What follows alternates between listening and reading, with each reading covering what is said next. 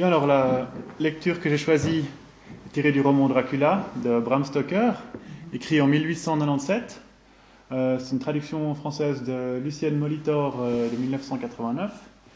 Euh, bon, le roman mythique parce que le personnage est entré dans la légende après le succès immédiat du roman. Donc, Dracula, c'est certainement le vampire le plus connu de tous, qui a consacré le, genre vampirique dans la littérature puis dans le cinéma. Euh, donc le, personnage est devenu bien plus connu que l'ouvrage, euh, enfin le, que le, roman ou l'auteur euh, lui-même, Bram Stoker, euh, on le connaît pas tous. Euh, donc c'était un Irlandais. Voilà, je vais pas faire trop de, trop conférences. Euh, c'est quand même lui qui a, fait l'œuvre pionnière euh, dans, dans, le genre, qui a ensuite euh, inspiré des tas d'adaptations, euh, grandes et petites, jusqu'à aujourd'hui. vous connaissez certainement des tas de films de vampires.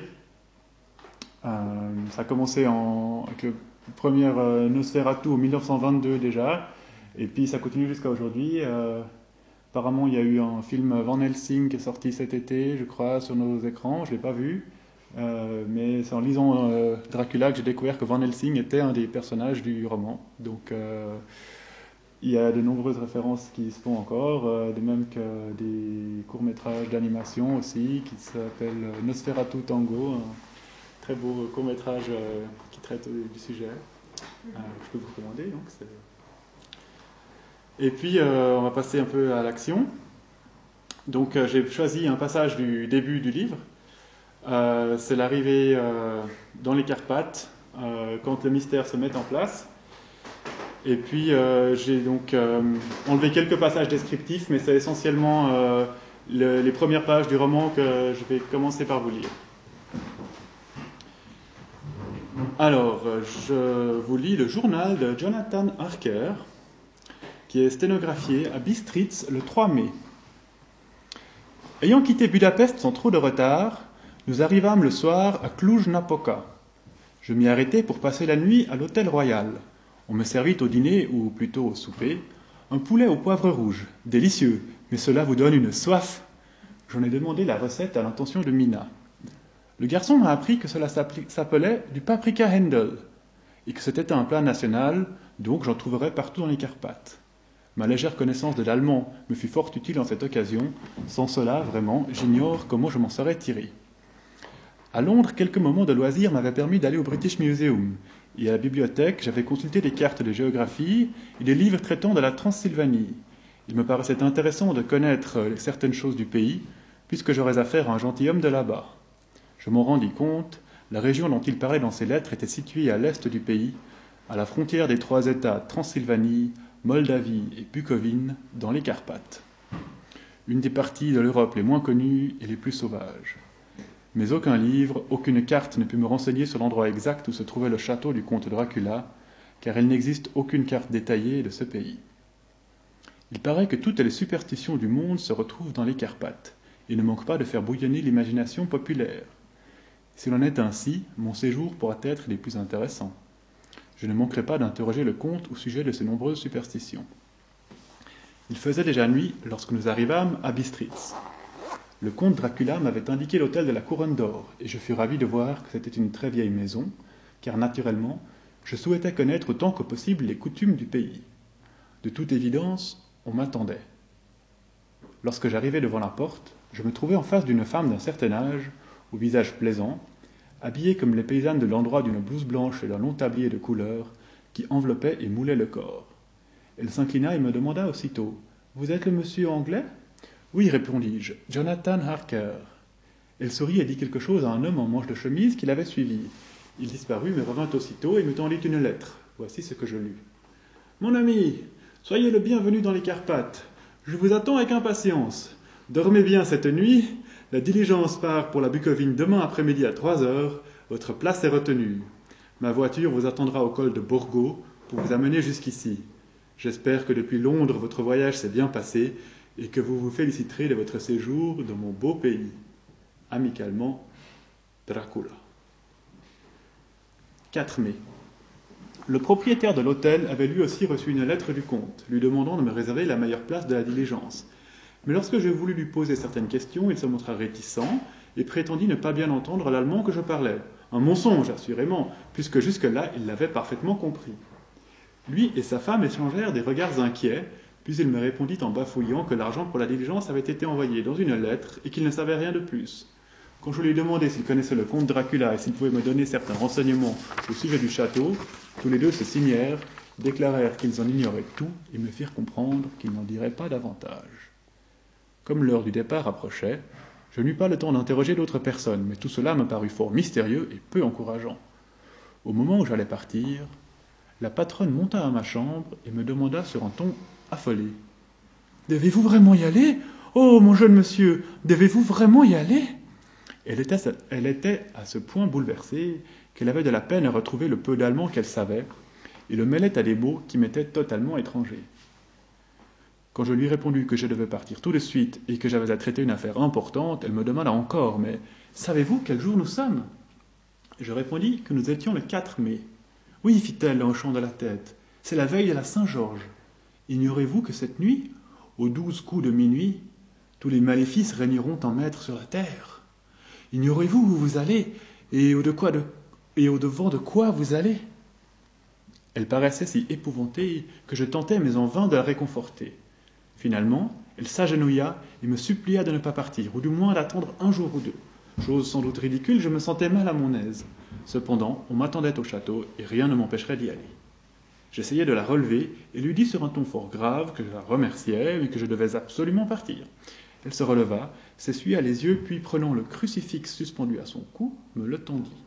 Je ne savais que faire, car élevé dans la religion anglicane, j'avais appris à considérer de telles habitudes comme relevant de l'idolâtrie, et pourtant j'aurais fait preuve, me semblait-il, d'impolitesse en repoussant ainsi l'offre d'une dame âgée qui ne me voulait que du bien et qui vivait à cause de moi des moments de véritable angoisse. Elle lut sans doute sur mon visage l'indécision où je me trouvais. Elle me passa le chapelet autour du cou en me disant simplement pour l'amour de votre mère. Puis elle sortit de la chambre. J'écris ces pages de mon journal en attendant la diligence, qui naturellement est en retard. Et la petite croix pend encore à mon cou. Est-ce la peur qui agitait la vieille dame, ou les effrayantes superstitions du pays, ou cette croix elle-même? Je ne sais, mais le fait est que je me sens moins calme que d'habitude.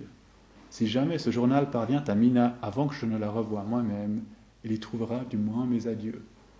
Voici la diligence. La suite est écrite le 5 mai au château. La pâleur grise du matin s'est dissipée peu à peu. Le soleil est déjà haut sur l'horizon qui apparaît comme découpé par des arbres ou des collines sans que je puisse le préciser, car il est si lointain que toutes choses, grandes et petites, s'y confondent. Je n'ai plus envie de dormir, et puisqu'il me sera loisible demain de me lever quand je le voudrai, je vais écrire jusqu'à ce que je me rendorme, car j'ai beaucoup de choses étranges à écrire.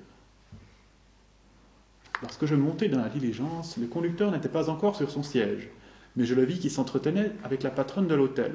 Sans aucun doute, il parlait de moi, car de temps à autre il tournait la tête de mon côté. Des gens assis sur le banc près de la porte de l'hôtel se levèrent, s'approchèrent d'eux, écoutant ce qu'il disait, puis à leur tour me regardèrent avec une visible pitié. Pour moi, j'entendais souvent les mêmes mots qui revenaient sur leurs lèvres, des mots que je ne comprenais pas. Aussi, ouvrant tout tranquillement mon sac de voyage, j'ai pris mon dictionnaire polyglotte et chercher la signification de tous ces mots étranges. J'avoue qu'il n'y avait pas là de quoi me rendre courage, car je m'aperçus par exemple que Ordog signifie Satan, Pokol, enfer, Stregoika, sorcière, Vrolok et Vlkoslak, quelque chose comme vampire ou loup-garou en deux dialectes différents. Quand la diligence se mit en route, les gens qui, devant l'hôtel, s'étaient rassemblés de plus en plus nombreux, firent tous ensemble signe de la croix, puis dirigèrent vers moi l'index et le majeur. Non sans quelques difficultés, je parvins à me faire expliquer par un de mes compagnons de voyage ce que ces gestes signifiaient.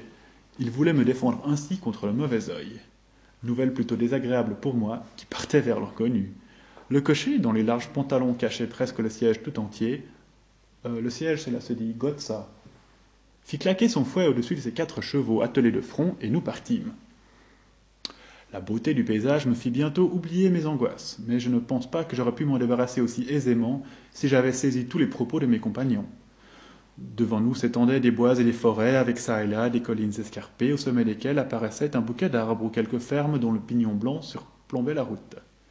Parmi les arbres fruitiers, tous étaient en fleurs, et l'herbe des vergers que nous longions scintillait de pétales tombés. Contournant ou montant les collines, la route se perdait dans les méandres d'herbes vertes ou se trouvait comme enfermée entre deux lisières de bois de pin. Cette route était des plus mauvaises, et pourtant nous roulions à toute vitesse, ce qui m'étonnait beaucoup. Sans doute le conducteur voulait-il arriver à Borgo Prun sans perdre de temps. On m'apprit que la route en été était excellente, mais qu'elle n'avait pas encore été remise en état après les chutes de neige de l'hiver précédent. Au-delà de ces collines s'élevaient d'autres forêts et les grands pics des Carpates même. Nous les voyions à notre droite et à notre gauche, le soleil d'après-midi illuminant leur ton déjà splendide, bleu foncé et pourpre dans le creux des hauts rochers, vert et brun là où l'herbe recouvrait légèrement la pierre, puis c'était une perspective sans fin de rocs découpés et pointus qui se perdaient dans le lointain, où surgissaient des sommets neigeux. Quand le soleil commença à décliner, nous vîmes ici et là dans les anfractuosités des rochers étinceler une chute d'eau. Nous venions de contourner le flanc d'une colline, et j'avais l'impression de me retrouver juste au pied d'un pic couvert de neige lorsqu'un de mes compagnons de voyage me toucha le bras et me dit en se signant avec ferveur Regardez, Istun de Dieu. Nous continuâmes notre voyage, qui me paraissait ne jamais devoir finir. Le soleil derrière nous descendait de plus en plus sur l'horizon, et les ombres du soir peu à peu nous entourèrent. Cette sensation d'obscurité était d'autant plus nette que tout en haut, les sommets neigeux retenaient encore la clarté du soleil et brillaient d'une délicate lumière rose. De temps à autre, nous dépassions des Tchèques et des Slovaques, vêtus de leurs fameux costumes nationaux, et je fis une pénible remarque. La plupart étaient goitreux. Des croix s'élevaient au bord de la route, et chaque fois que nous passions devant l'une d'elles, tous les occupants de la diligence se signaient. Nous vîmes aussi des paysans ou des paysannes à genoux devant des chapelles. Ils ne tournaient même pas la tête en entendant approcher la voiture.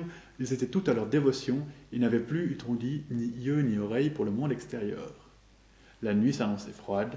L'obscurité semblait plonger dans une brume épaisse les chênes, les hêtres et les sapins, tandis que dans la vallée au-dessous de nous, qui maintenant montions vers le col de Bordeaux, les sapins noirs se détachaient sur un fond de neige récemment tombé. Parfois, quand la route traversait une sapinière qui semblait se refermer sur nous, de gros paquets de brouillard nous cachaient même les arbres, et c'était pour l'imagination quelque chose d'effrayant. Je me laissais de nouveau gagner par l'épouvante que j'avais déjà éprouvée à la fin de l'après-midi. Dans les Carpates, le soleil couchant donne aisément des formes fantastiques aux nuages qui roulent au creux des vallées. Les collines étaient parfois si escarpées que malgré la hâte qui animait notre conducteur, les chevaux étaient obligés de ralentir le pas. Je manifestais le désir de descendre et de marcher à côté de la voiture, comme en pareil cas c'est la coutume dans notre pays, mais le cocher s'y opposa fermement. Non, non, me dit-il, ici il ne faut pas faire même à pied, il ne faut pas faire à pied même un bout de la route. Les chiens sont bien trop dangereux. Et il ajouta ce qu'il considéra évidemment comme une sombre plaisanterie, car il consulta du regard tous les voyageurs l'un après l'autre pour s'assurer sans doute de leur sourire approbateur. Croyez-moi, vous en aurez eu suffisamment de tout ceci quand vous irez au lit ce soir. Il ne s'arrêta que lorsqu'il eut fallu allumer ses lampes. Alors les voyageurs devinrent fort excités. Chacun ne cessait de lui adresser la parole, le pressant, à ce que je pus comprendre, de rouler plus vite. Il se mit à faire claquer son fouet sans pitié sur le dos des chevaux, et à l'aide de cris et d'appels les encouragea à monter la côte plus rapidement. À un moment, je crus distinguer dans l'obscurité une pâle lueur devant nous, mais ce n'était sans doute rien d'autre qu'une crevasse dans les rochers. Cependant, mes compagnons se montraient de plus en plus agités. La diligence roulait follement, ses ressorts grinçaient, et elle, penchait d'un côté puis de l'autre, comme une barque sur une mer démontée. Je dus me retenir à la paroi.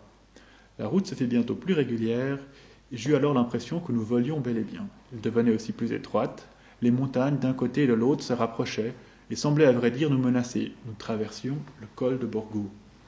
Tour à tour, mes compagnons de voyage me firent des présents gousses d'ail, roses sauvages séchées.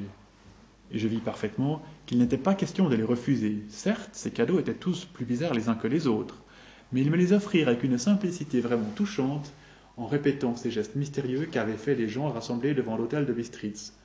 Le signe de la croix et les deux doigts tendus pour me protéger du mauvais œil. Le conducteur se pencha en avant. Sur les deux bancs, la diligence, les, les occupants tendaient le cou pour examiner les rebords extérieurs. De toute évidence, ils s'attendaient à voir surgir quelque chose dans la nuit. Je leur demandai de quoi il s'agissait, mais aucun ne voulut me donner la moindre explication. Cette vive curiosité persista un bon moment, enfin nous parvînmes sur le versant est du col. Des nuages noirs s'amoncelaient, le temps était lourd comme si un orage allait éclater. On eût dit que, des deux côtés de la montagne, l'atmosphère était différente et que nous étions maintenant dans une région dangereuse. Pour moi, je cherchais des yeux la voiture qui devait me conduire chez le comte. Je m'attendais d'un moment à l'autre à apercevoir ces lumières, mais la nuit demeurait d'un noir d'encre. Seuls les rayons de nos lampes cahotantes projetaient des lueurs dans lesquelles s'élevait l'haleine fumante des chevaux. Elles nous permettaient de distinguer la route blanche devant nous, mais nulle trace d'autre voiture que la nôtre. Mes compagnons, avec un soupir de soulagement, reprirent une position plus confortable. Je le ressentis comme une raillerie. Ils se moquaient de mon propre désappointement. Je réfléchissais à ce que j'allais faire en cette situation embarrassante quand le conducteur consulta sa montre et dit aux autres voyageurs quelques mots qu'il me fut impossible de saisir, mais j'en devinais la signification. Une heure de retard. Puis, se tournant vers moi, il me conseilla dans un allemand encore plus mauvais que le mien. Aucune voiture en vue, c'est que l'on n'attend pas, monsieur. Continuez le voyage avec nous jusqu'en Bucovine et vous reviendrez ici demain ou après. après-demain. Cela vaudra mieux. Tandis qu'il parlait, les chevaux, les chevaux se mirent à hennir et à ruer, et l'homme les maîtrisa à grand-peine. Puis, tandis que mes voisins poussaient des cris d'effroi et se signaient, une calèche attelée de quatre chevaux arriva derrière nous, nous dépassa presque, mais s'arrêta à côté de la diligence. À la lueur de nos lampes, je vis que les chevaux étaient splendides, d'un noir de charbon. Celui qui les conduisait était un homme de haute taille, doté d'une longue barbe brune et coiffé d'un chapeau noir qui nous cachait son visage. Au moment même où il s'adressait à notre conducteur, je distinguai pourtant ses yeux, si brillants que, dans la clarté des lampes, ils semblaient rouges. Vous êtes bientôt ce soir, mon ami, lui dit-il. L'autre répondit sur un ton mal assuré. Mais ce monsieur qui est anglais était pressé. Voilà pourquoi, je suppose, répliqua le nouveau venu, vous vouliez l'emmener jusqu'en Bucovine. Non, mon ami, impossible de me tromper.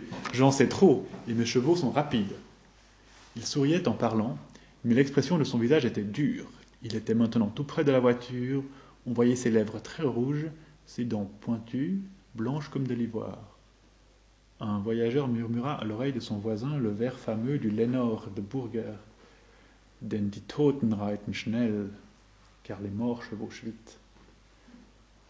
Le cocher de la calèche l'entendit certainement, car il regarda le voyageur avec de nouveau un étrange sourire. L'autre détourna la tête en se signant et tendant deux doigts. Qu'on me donne les bagages de monsieur, reprit le cocher. En moins de temps qu'il n'en faut pour le dire, mes valises passèrent de la diligence dans la calèche. Puis je descendis moi-même de la diligence, et comme dans l'autre voiture, comme l'autre voiture se trouvait tout à côté, le cocher m'aida me prenant le bras d'une main qui me sembla d'acier. Cet homme devait être d'une force prodigieuse. Sans un mot, il tira sur les rênes, les chevaux firent demi-tour, et nous roulâmes à nouveau et à toute vitesse dans le col de Borgo. En regardant derrière moi, je vis encore, à la lueur des lampes de la diligence, fumer les naseaux des chevaux, et se dessinèrent une dernière fois à mes yeux les silhouettes de ceux qui jusque-là avaient été mes compagnons de voyage. Ils se signaient. Comme, ils s'enfonçaient dans la nuit noire, je frissonnai et me sentis en même temps affreusement seul. Mais aussitôt un manteau fut jeté sur mes épaules, une couverture de voyage étendue sur mes genoux, et le cocher me dit en excellent allemand Mauvais temps, et le comte, mon maître, m'a recommandé de veiller à ce que vous ne preniez pas froid.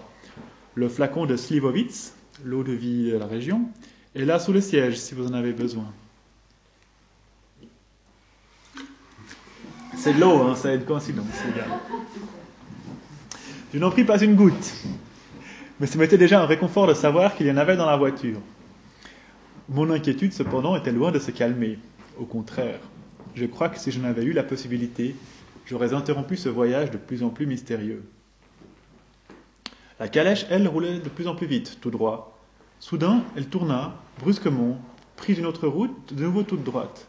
Il me semblait que nous passions et repassions toujours au même endroit. Aussi y appliquai-je mon attention, essayant de retrouver tel ou tel point de repère, et je m'aperçus que je ne m'étais pas trompé. J'aurais voulu demander au cocher ce que cela signifiait.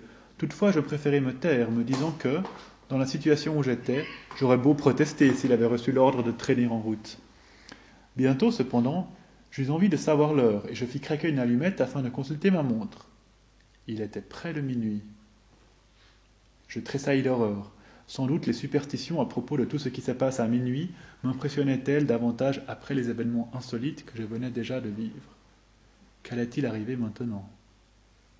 Un chien se mit à hurler au bas de la route, sans, doute dans une cour de ferme. On eût dit un hurlement de peur qui se prolongeait.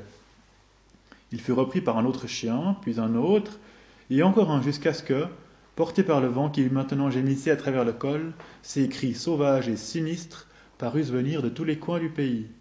Ils montaient dans la nuit, d'aussi loin que l'imagination pouvait le concevoir. Aussitôt les chevaux se cabrèrent, mais le cocher les rassura en leur parlant doucement. Ils se calmèrent, mais ils tremblaient et suaient comme s'ils avaient fait une longue course au galop. Ce fut alors que des montagnes les plus éloignées, nous entendîmes des hurlements plus impressionnants encore, plus aigus et plus forts en même temps. Des loups. Je fus sur le point de sauter de la calèche et de m'enfuir, tandis que les chevaux se cabraient et ruaient à nouveau. Le cocher n'eut pas trop de toute sa force pour les empêcher de s'emballer. Mes oreilles pourtant s'accoutumèrent bientôt à ces cris, et les chevaux laissèrent le cocher descendre de la voiture et venir se placer devant eux. Il les caressa, les tranquillisa, leur murmura toutes sortes de mots gentils, et l'effet fut extraordinaire. Aussitôt, quoique ne cessant pas de trembler, ils obéirent au cocher, qui remonta sur son siège, reprit les rênes et repartit à toute allure. Cette fois, parvenu de l'autre côté du col, il changea de direction et prit une route étroite qui s'enfonçait vers la droite.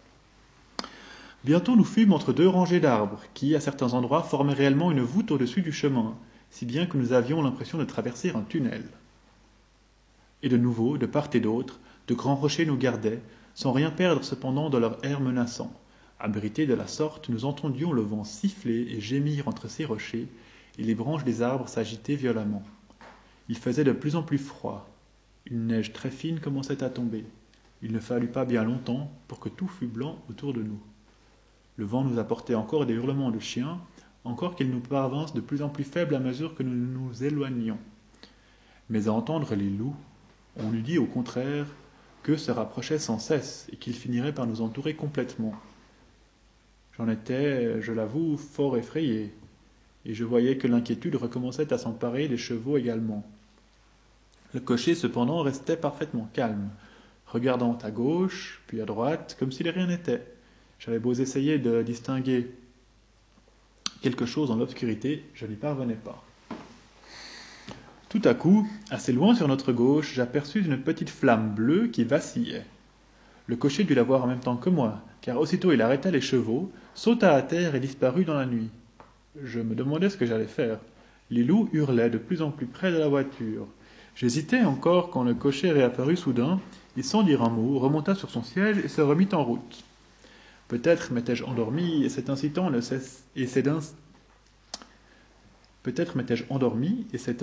cessait-il de m'obséder en rêve, car il me semblait qu'il se renouvelait indéfiniment.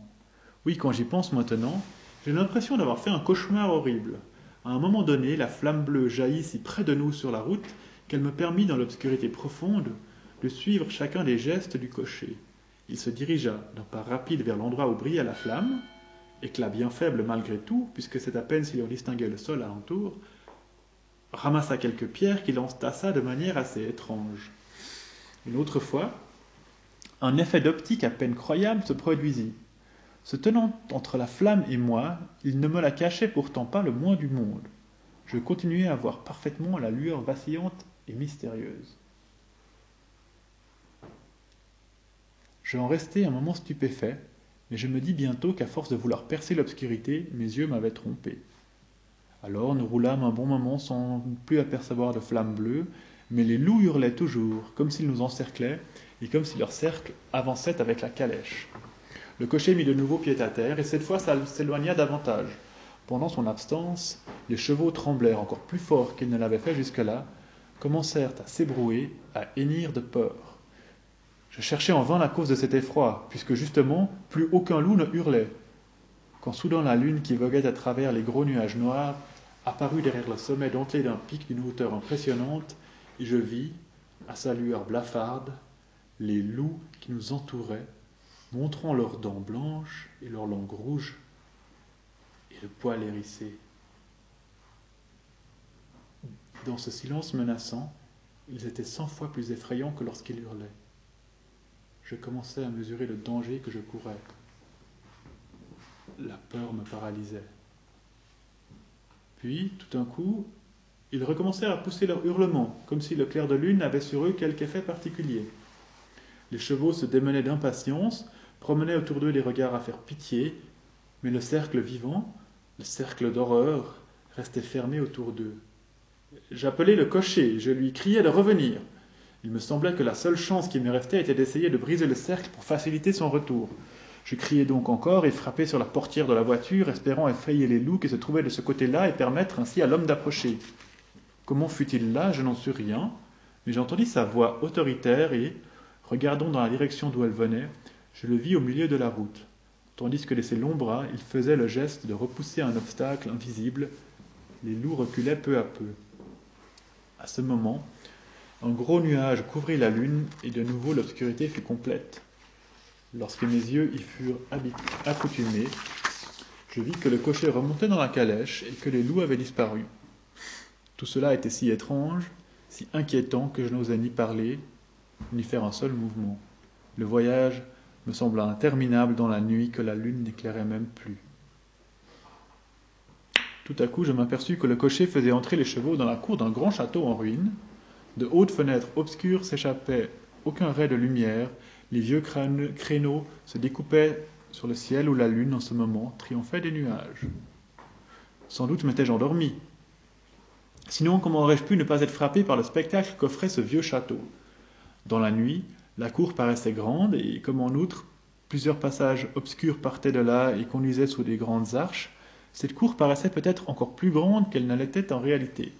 Je ne l'ai pas encore vue pendant la journée. La calèche s'arrêta, le cocher en descendit, puis me tendit la main pour m'aider à descendre de mon tour. De nouveau, je ne pus m'empêcher de sentir sa force prodigieuse. Sa main ressemblait à un étau d'acier qui, s'il l'avait voulu, aurait bel et bien écrasé la mienne. Il prit ensuite mes bagages, les posa à terre à côté de moi qui me trouvais près d'une grande porte ancienne, toute cloutée de caboches de fer. L'embrasure était de pierre massive. Malgré l'obscurité, je remarquai que la pierre était sculptée, mais que les temps et les intempéries avaient considérablement usé ces sculptures. Le cocher remonta sur son siège, agita les rênes et les chevaux repartirent. La voiture disparut sous un de ces passages obscurs. Je restai là, ne sachant que faire. Pas de cloche pour sonner, pas de marteau pour frapper, et il n'était pas vraisemblable que l'on pût entendre ma voix de l'autre côté de ces murs épais et de ces fenêtres noires. J'attendis de longs moments qui me semblèrent sans fin, sentis revenir toutes mes appréhensions, toutes mes angoisses.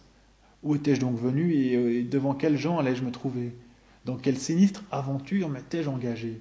Était-ce un incident ordinaire dans la vie d'un clerc de sollicitor qui arrivait ici pour expliquer l'achat d'une propriété sise près de Londres?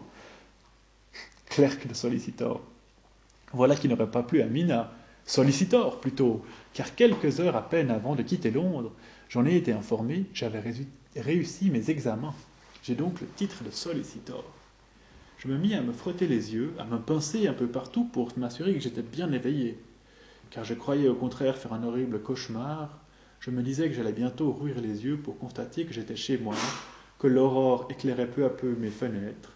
Ce n'aurait pas été ma première nuit de sommeil agité après une journée de travail excessif. Mais non, j'avais mal partout où je me pinçais, et mes yeux ne me trompaient point. J'étais parfaitement éveillé et me trouvais dans les Carpates. Je n'avais qu'une chose à faire, patienter, attendre le matin.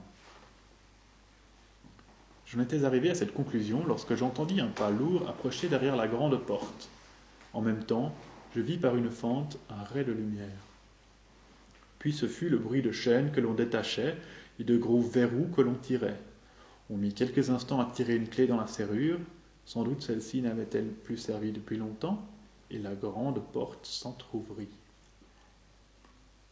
Devant moi se tenait un grand vieillard, rasé de frais, si on accepte la longue moustache blanche, et vêtu de noir des pieds à la tête, complètement de noir, sans la moindre tache de couleur nulle part. Il tenait à la main une ancienne lampe d'argent, dont la flamme brûlait sans être abritée d'aucun verre, vacillant dans le courant d'air et projetant de longues, ombres tremblotantes autour d'elle. D'un geste poli de la main droite, l'homme me pria d'entrer et me dit en un anglais excellent mais sur un ton bizarre. Soyez le bienvenu chez moi, entrez de votre plein gré. Il avança d'un pas vers moi. Il n'avança pas d'un pas vers moi. Il restait là, semblable à une statue, comme si le premier geste qu'il avait eu pour m'accueillir l'avait pétrifié. Pourtant, à peine avais-je franchi le seuil qu'il vint vers moi, se précipitant presque, et de sa main tendue saisit la mienne avec une force qui me fait frémir de douleur. D'autant plus que cette main était aussi froide que de la glace. Elle ressemblait davantage à la main d'un mort qu'à celle d'un vivant. Il répéta Soyez le bienvenu chez moi, entrez de votre plein gré, entrez sans crainte, et laissez ici un peu du bonheur que vous apportez. La force de sa poignée de main, en outre, me rappelait à tel point celle du cocher, dont à aucun moment je n'avais vu le visage, que je me demandais alors si ce n'était pas encore au cocher que j'étais en train de parler. Je voulus m'en assurer. Euh, le comte Dracula, fis-je? S'inclinant courtoisement, il répondit Oui, c'est moi, le comte Dracula je vous souhaite la bienvenue dans ma maison, monsieur Harker. Entrez, entrez. La nuit est froide. Vous avez certainement besoin de vous reposer et aussi de manger quelque chose. Alors, euh, je pensais rester là pour cette première partie. Donc après ça, notre personnage Jonathan arrive, euh, donc il est arrivé au château, il va passer tout un séjour euh, dans ce château de Dracula dans les Carpates. Euh, je ne vous en dis pas davantage sur euh, ce qui se passe au château. Par contre, euh, je vois que j'ai un petit peu de temps, donc je pourrais, en guise de dessert, vous proposer un extrait que j'ai piqué plus loin dans le roman. ça se passe en Angleterre, c'est très court, je vous rassure. C'est juste pour que vous fassiez des beaux rêves cette nuit. C'est un, passage clé, disons, qui est rédigé par Mina Murray, la fiancée de Jonathan, dont il a été question. Euh, c'est donc tiré du journal de Mina, qui est resté en Angleterre pendant le voyage de Jonathan dans les Carpates et qui est resté depuis de longues semaines sans nouvelles, peut-être même des mois, sans nouvelles de son fiancé. Euh, voilà, c'est donc le journal de Mina Murray. Je reprends mon journal. Ne trouvant plus le sommeil, je préfère écrire. Comment pourrais-je dormir après cette aventure épouvantable? Je m'étais endormi aussitôt que j'avais eu refermé mon journal. Soudain, je me réveillai en sursaut, prise de peur et ne sachant pourquoi. De plus, j'avais l'impression que j'étais seul dans la chambre. Celle-ci était si obscure que je ne distinguais même plus le lit de Lucie. Je m'en approchai à tâtons pour m'apercevoir qu'il était vide. Plus de Lucie. Je fis craquer une allumette. Je ne la vis nulle part dans la chambre. La porte était fermée, mais non plus à clé, alors que, je savais très bien avoir donné un tour de clé avant de me coucher. Je ne voulais pas réveiller Mrs. Westenra, qui venait d'être assez souffrante, et je m'habillai plutôt à la hâte pour aller à la recherche de sa fille. Au moment de quitter la chambre, je pensais que les vêtements qu'elle avait mis pour s'en aller m'indiqueraient peut-être le but que dans son rêve elle s'était proposé. S'il avait revêtu sa robe de chambre, c'est qu'elle était restée dans la maison. Une robe, c'est qu'elle était sortie. Mais sa robe de chambre, de même que toutes ses robes, étaient là. Dieu merci, pensai-je, elle ne peut pas être loin si elle est en chemise de nuit. Je dégringolai l'escalier, entrai dans le salon, elle n'y était pas. De plus en plus angoissé, je visitais toutes les autres pièces de la maison. Finalement, j'arrivai à la porte d'entrée que je trouvais ouverte. Comme je savais que l'on fermait à clé tous les soirs, je craignis aussitôt que Lucie ne fût sortie, vêtue seulement de sa chemise de nuit. Mais je ne pouvais pas perdre mon temps en pensant à ce qui pourrait arriver. Une crainte mal définie dominait en moi, me faisant négliger tout ce qui n'était que détail. Prenant un grand châle, je sortis en courant. Une heure sonnait quand j'arrivai à Crescent. Pas une âme en vue. Je courus longtemps sans apercevoir la silhouette blanche. Arrivé au bord de la falaise ouest qui surplombe le pont, j'examinai la falaise est et fus empli d'espoir ou d'effroi, je l'ignore moi-même, en voyant Lucie assise sur notre fameux banc dans le cimetière. Il faisait un beau clair de lune, mais de gros nuages noirs, chassés par le vent, la voilaient de temps à autre, et tour à tour couvraient le paysage d'obscurité complète et de clarté nocturne.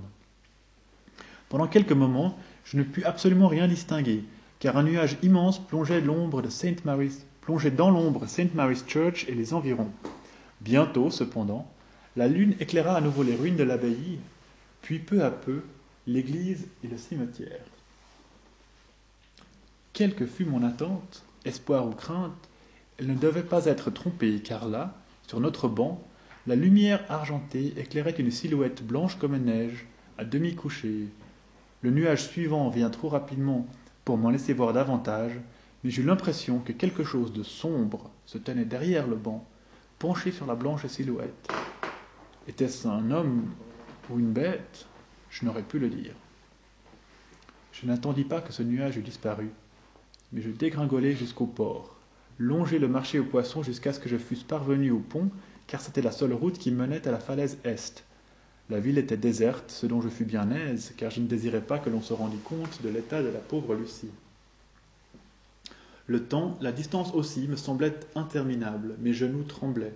J'étais de plus en plus essoufflé tandis que je montais les marches sans fin qui conduisent à l'abbaye. J'avais hâte d'arriver là-haut. J'y mettais toutes mes forces et cependant il me semblait que mes pieds étaient chargés de plomb. Quand enfin j'eus atteint mon but, j'aperçus aussitôt le banc et la silhouette blanche qui s'y trouvait. J'étais assez près maintenant pour les distinguer, même dans l'obscurité, et je ne doutais plus à présent qu'il y avait comme une créature longue et noire penchée vers mon ami. Je criai aussitôt Lucie Lucie et je vis se relever une tête en même temps j'apercevais un visage blême dont les yeux flamboyaient. Lucie ne me répondit pas, et je courus alors jusqu'à l'entrée du cimetière. L'église maintenant me cachait le banc, de sorte que l'espace de quelques instants je ne vis plus Lucie. Je contournai l'église, le clair de lune, libre de nuages, me permit enfin de voir nettement Lucie, à demi couchée, la tête appuyée contre le dossier du banc. Elle était absolument seule. Il n'y avait auprès du banc pas la moindre trace d'un être vivant. Quand je me penchai sur elle, je m'aperçus qu'elle était encore profondément endormie. Les lèvres entr'ouvertes, elle respirait, non pas paisiblement, ainsi qu'elle respirait habituellement, mais comme si elle se fût forcée, à chaque inspiration avec peine, de faire pénétrer le plus d'air possible dans ses poumons. Soudain, toujours dans son sommeil, elle releva le col de sa chemise de nuit, sans doute pour mieux se couvrir la gorge. En même temps, je me rendis compte, il frissonna de la tête aux pieds, elle avait froid.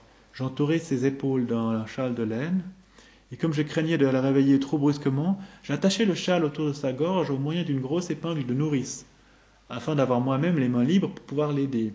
Mais angoissé comme j'étais, j'eus sans doute un mouvement maladroit. Peut-être la piquai-je légèrement, car bientôt sa respiration devenant plus calme, elle porta à nouveau la main à la gorge et se mit à gémir. Une fois qu'elle fut chaudement enveloppée dans le châle, je lui mis mes souliers, puis j'essayai très doucement de l'éveiller. D'abord, elle ne sembla pas réagir le moins du monde. Peu à peu, cependant, son sommeil se fit plus léger. Elle gémit encore, puis poussa quelques soupirs. Comme il me semblait qu'il était grand temps de la ramener à l'hôtel, je la secouai un peu plus brusquement. Enfin, elle ouvrit les yeux, s'éveilla. Elle ne parut nullement surprise de me voir, naturellement. Au premier moment, elle ne se rendit pas compte du lieu où elle se trouvait. À son réveil, Lucie est toujours très jolie, et même alors, par cette nuit froide où elle frissonnait et devait être épouvantée de se réveiller, vêtue seulement d'une chemise de nuit et d'un châle dans un cimetière, elle ne perdait rien de son charme gracieux. Elle trembla un peu, se serra contre moi, et quand je lui dis Reviens immédiatement avec moi, elle se leva sans un mot, obéissante comme une enfant. Nous nous mîmes en route. Les cailloux du chemin me blessaient les pieds, ce qu'elle remarqua. Elle s'arrêta, insista pour que je reprenne mes chaussures. Bien entendu, je refusai.